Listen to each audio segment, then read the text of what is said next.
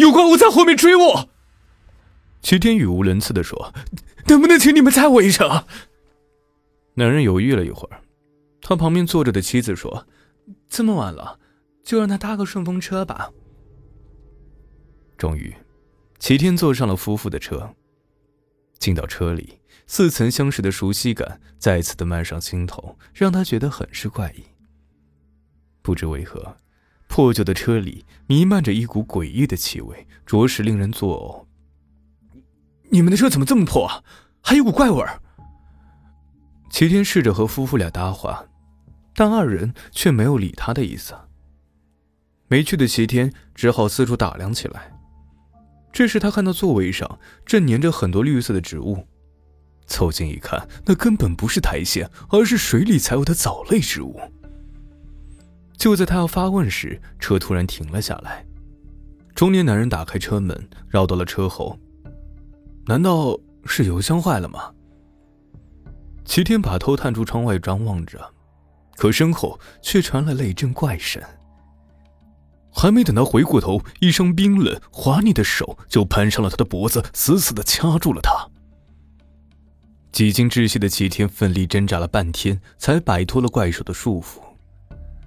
此时他才看见，刚才还坐在副驾驶的男人的妻子，正面目狰狞的站在他的身后，眼神里充满了怨毒。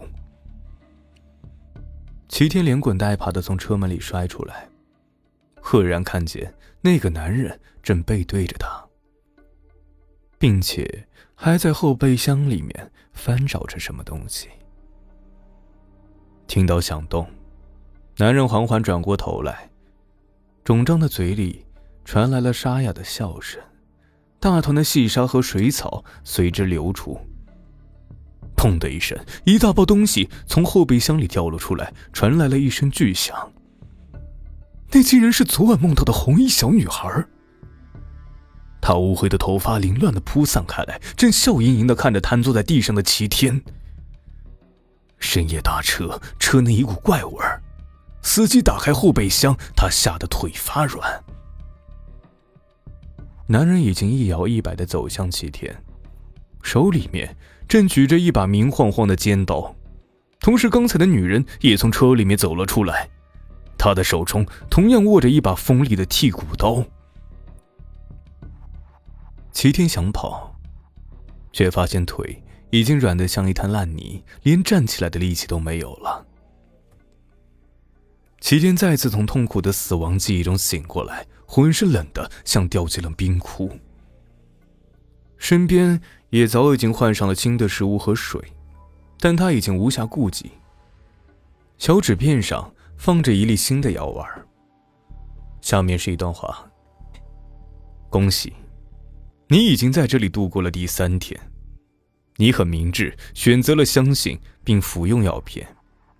你被困在了梦境里，如果不吃药片，拒绝梦境的话，最终只能被密闭的空间吞噬。既然想要找回记忆，并且还要活着离开这里的方法，只有一个，就是躲避追杀，在夜晚的梦境中成功逃生。最后一晚，祝你好运。可恶！齐天愤怒的丢到了纸片。现在只剩第三晚了，可是他却此时才想起来提醒自己，不就是想看自己的绝望而又无奈的惨状吗？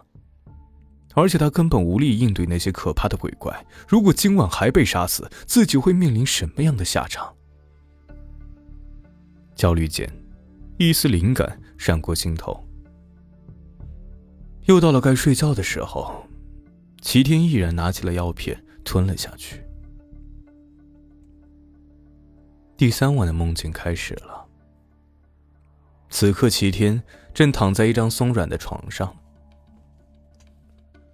这是一套单人公寓，里面的家具陈设都非常熟悉，床头摆着一个相框。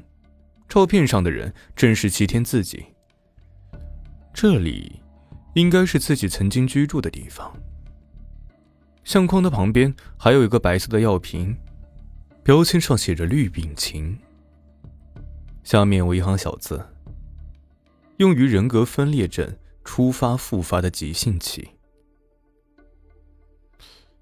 难道说自己患有人格分裂症？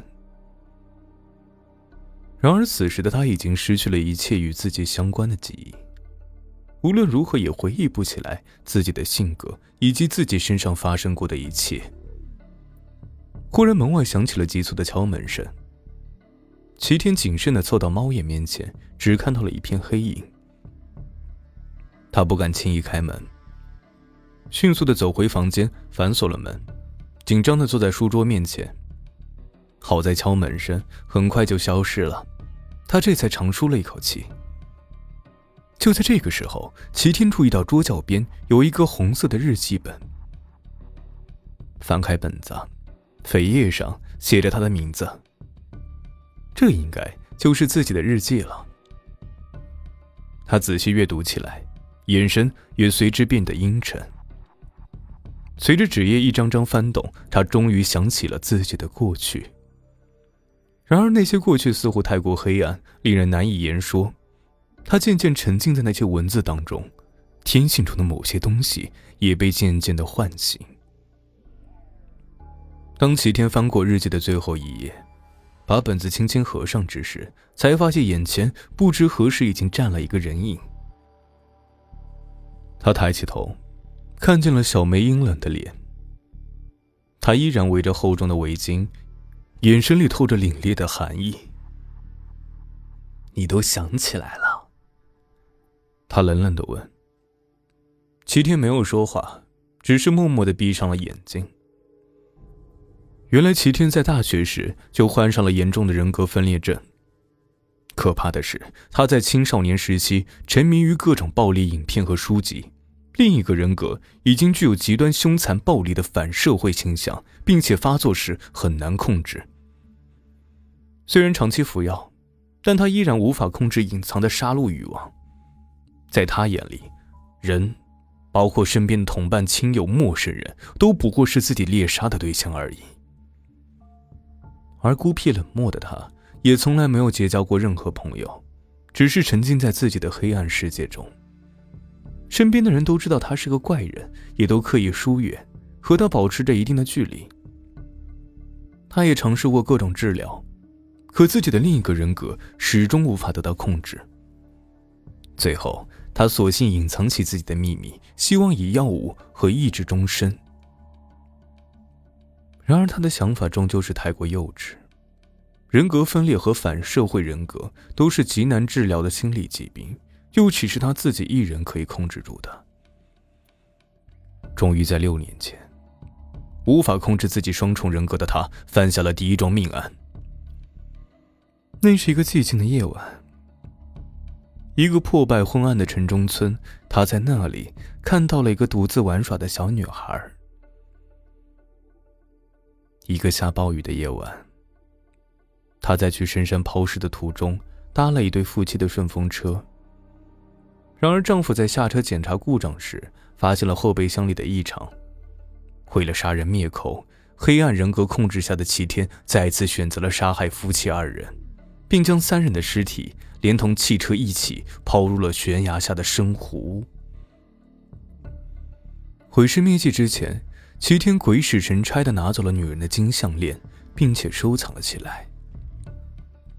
或许是因为那条金项链看起来很值钱的缘故吧，他一直没有找到合适的典当当铺，也就一直没有将项链脱手出卖。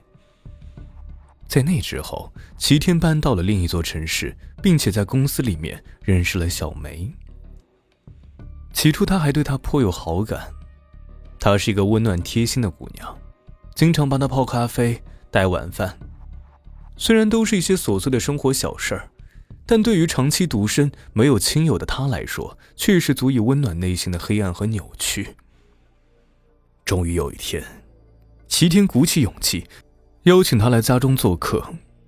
他亲手制作了丰盛的晚餐，就等着时机成熟之时，向他说出埋藏在心底的谢意和好感。然而，就在去洗手间的时候，细心的小梅却发现了被齐天摆在浴室边玻璃柜子里的金项链。看到金项链的一瞬间，她瞬间呆在了原地，那件款式奇特的项链，他实在是再熟悉不过了。他急忙打开柜子，拿出一看，只见项链上刻着一个名字：小兰。原来啊，小梅是那对被害夫妻中妻子的妹妹。多年来，他一直对姐姐小兰的失踪耿耿于怀。而就在这个时候，齐天已经握着一把尖利的水果刀，轻轻站在了他的身后。他一转头。正好对上了他阴冷的目光，愤怒的小梅正要大声质问齐天，却再次激起了他杀人的欲望。那个瞬间，他拿起水果刀，割断了小梅的喉管。杀害小梅之后，齐天愈发疯狂，他已经无法控制自己的另一个人格。同时，他也担心公司发现小梅的失踪，于是他纵火烧毁了公司，之后一直匿名潜逃。那一次火灾导致了数十人的死亡，其中就包括那个胖同事。再次睁开双眼，齐天看见了小梅怨毒的脸。今晚就让我来亲手杀死你吧！说着，他朝齐天扑了过来。齐天的眼神中闪过一丝得意，迅速掏出兜里的打火机，点燃后扔向了小梅。小梅完全没料到，一下子就被火焰困住，发出了不甘而凄厉的嚎叫。